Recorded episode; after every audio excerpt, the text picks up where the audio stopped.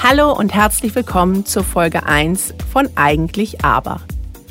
Ich bin Ariane Filwok, Coach und Trainerin und spreche in meiner Podcast-Reihe Eigentlich Aber über die inneren und äußeren Widersprüche, denen wir in unserem Alltag begegnen. Für mehr Informationen über Eigentlich Aber lade ich euch ein, die Folge 0 zu hören. Ich weiß, Corona, Covid-19, Virus, Ausgangssperre – und was für Schlagwörter es alle noch so gibt, möchte schon kaum einer mehr hören. Ich auch nicht, glaubt mir, und ich spreche auch nicht über das Virus an sich, sondern über den häufigsten eigentlich aber Konflikt, den es gibt. Eigentlich geht es mir ganz gut, aber. Also verzeiht mir, dass ich noch einmal über das heutige Thema möglicherweise die Bilder und Themen herauskrame, die im Moment eigentlich jeder hinter sich lassen möchte. Und es geht auch gar nicht um Covid, sondern um den Gemütszustand, in dem wir uns befunden haben und der sehr typisch für innere Konflikte ist. Außerdem ist zu Beginn der Corona-Zeit die Idee zu diesem Podcast geboren. Ich wollte zwar schon immer einen machen oder einen Blog schreiben, aber dieses eigentlich aber ist genau in dieser Zeit mir noch deutlicher ins Auge gesprungen. Fast jeder in meinem Bekanntenkreis sagte, ach, eigentlich geht's mir ganz gut. Ich habe ja auch nichts auszustehen. Ich bin gesund und komme mit den wirtschaftlichen Herausforderungen klar, wohl wissend, dass sehr viele dieses Glück nicht haben. Und jetzt kommt das Aber. Mir geht es wahnsinnig auf die Nerven, dass ich nicht raus kann. Mich stört es wahnsinnig, wie die anderen Menschen damit umgehen, wie rücksichtslos meine Chefs sind, denn die scheinen sich gar nicht darum zu scheren. Oder ich finde, die Menschen da draußen übertreiben. So schlimm ist es doch gar nicht. Es ist doch nur ein Minimalprozentsatz krank. Ich kenne zumindest niemanden, der ernsthaft erkrankt ist. Und sowieso, dieser Mundschutz bringt doch gar nichts. Etc. etc. Und ich möchte mich erst gar nicht mit irgendwelchen an den Haaren herbeigezogenen Verschwörungstheorien befassen.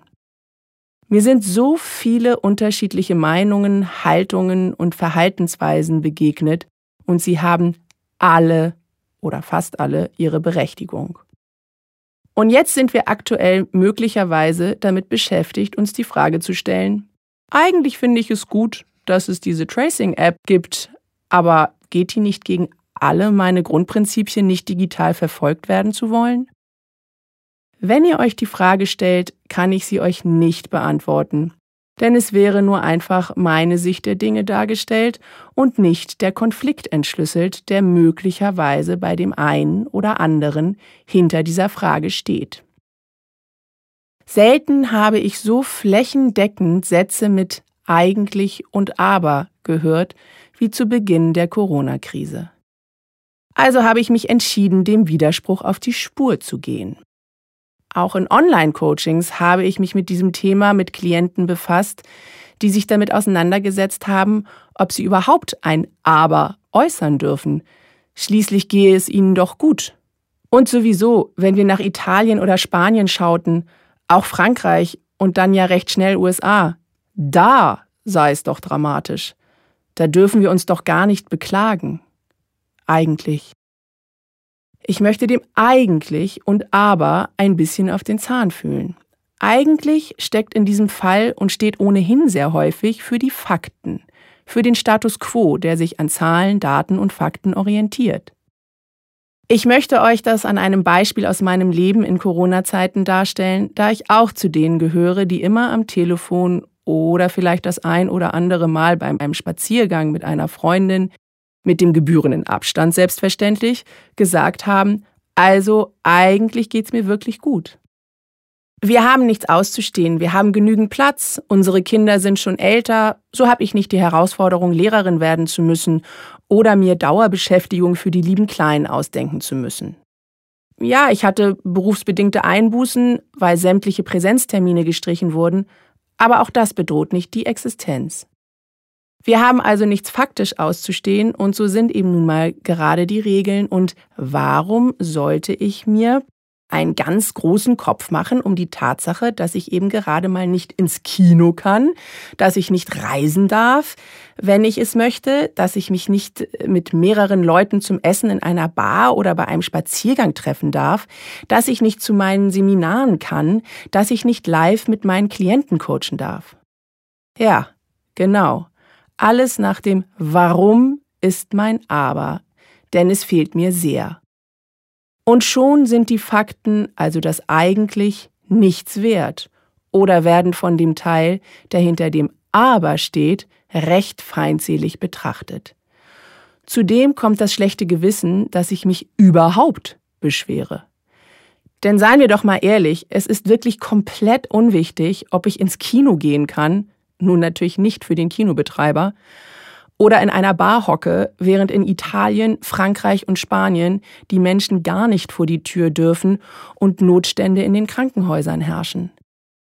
Sind diese Entbehrungen doch vollkommen nichtig verglichen mit den wirklichen Herausforderungen, die Menschen in Zwei-Zimmer-Wohnungen oder Künstler haben, die wirklich existenzielle Bedrohungen erleben? Das weiß ich alles und trotzdem werde ich mich erst beruhigen, wenn ich dem Aber auf den Grund gegangen bin. Ich kann mich also nicht mit dem eigentlich zufrieden geben. Wieso kann ich nicht einfach nur sagen, ich habe jetzt ein paar Wochen, in denen ich mich einschränken muss? Das wird ja wohl mal klappen. Eine Freundin von mir kann das wunderbar. Die sagt, sie mache sich da keinen Kopf drüber. Das sei jetzt einfach so.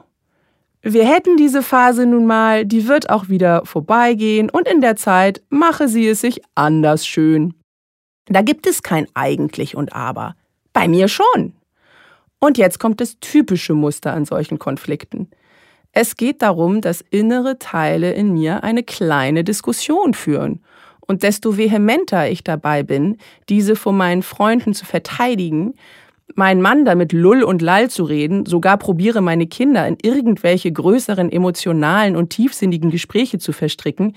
Wie geht es euch denn so in dieser Zeit? Umso mehr zeigt es, dass ja doch ein bisschen mehr dahinter steckt, zumindest bei mir selbst und bei all denen, die eben auch eigentlich abermäßig unterwegs sind.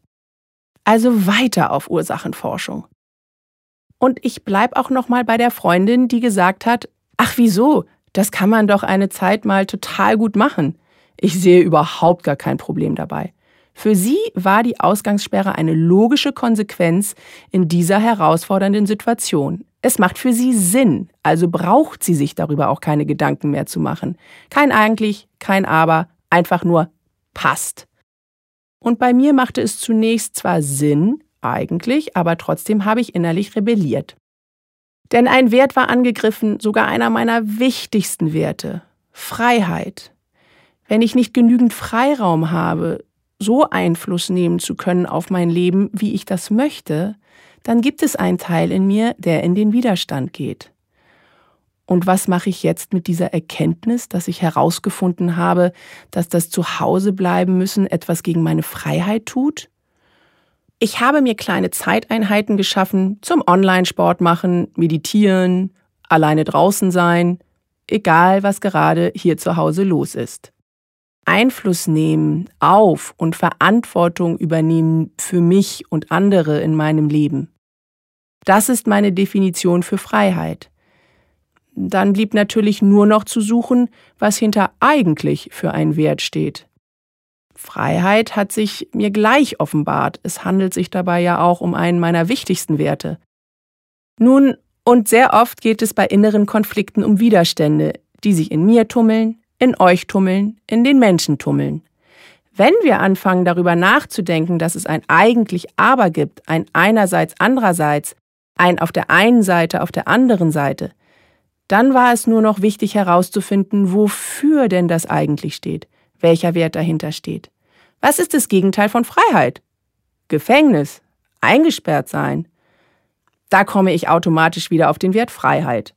Das mit dem Gefängnis habe ich entkräftet, denn durch meine kleinen Eskapaden bin ich ja nun alles andere als im Gefängnis, denn ich habe sozusagen immer Freigang. Nach weiterer innerer Unterhaltung bin ich zu einem sehr probaten Mittel in der Resilienzarbeit gekommen. Resilienz steht für die Widerstandskraft bei Stress, für die Fähigkeit, mich so zu stärken, dass ich gut mit Stress umgehen kann, der Stress bildlich gesprochen an mir abprallt und ich gesund bleibe. Dabei gibt es einen Wert, der hilft, mit Stress umzugehen, die Akzeptanz. Mein eigentlich steht für Akzeptanz. Da steckt auch eine Fähigkeit dahinter. Und zwar die, zu entscheiden, ob ich eine Situation, wie sie ist, akzeptieren kann oder mir die Mühe mache, mich damit auseinanderzusetzen, weil ich befinde, dass es sich lohnt, etwas zu verändern. Ich kann die Tatsache, dass wir es mit diesem Virus zu tun haben, nicht verändern. Also habe ich mich für Akzeptanz, wie es ist, entschieden. Schon finde ich mein eigentlich sogar sehr erwachsen, denn Akzeptanz ist eine hohe Kunst. Und solange sich mein Freiheitsteil und mein Akzeptanzteil vernünftig miteinander unterhalten, gibt es zumindest keinen inneren Konflikt mehr. Ja, ich gebe zu, es gibt diese Momente, wo ich Fragen wie Mama, was gibt's zu essen? Haben wir eigentlich noch Brot, Nutella, Cerealien, Joghurt, Nudeln, Tomatensauce etc. im Haus höre oder zum wiederholten Mal die Geschirrspülmaschine an einem Tag ausräume, ernsthafte Schwierigkeiten mit der Akzeptanz habe. Nur ist das vollkommen in Ordnung und statt jetzt zu sagen, eigentlich geht es mir ganz gut, aber mir fehlt meine Freiheit, sage ich jetzt, alles soweit in Ordnung. Auch wenn es mir gehörig gegen den Strich geht, wieder zur Hausfrau in den 50er Jahren mutiert zu sein. Das ist kein Widerspruch mehr, sondern eine Tatsache und ein Thema für einen anderen Podcast. Und wie ist es bei dir? Hast du auch einen eigentlich Aber-Konflikt, vielleicht noch in dieser Corona-Zeit? Mache dir eine Liste mit deinen Top 10 Werten, dann überlege, welcher Wert hinter dem eigentlich und welcher Wert hinter dem Aber steckt. Möglicherweise kommst du zu dem Ergebnis, dass die Werte, die sich dir zeigen, gar keinen Widerspruch darstellen. Viel Spaß beim Herausfinden und bis zum nächsten Mal. Alles Liebe, eure Ariane.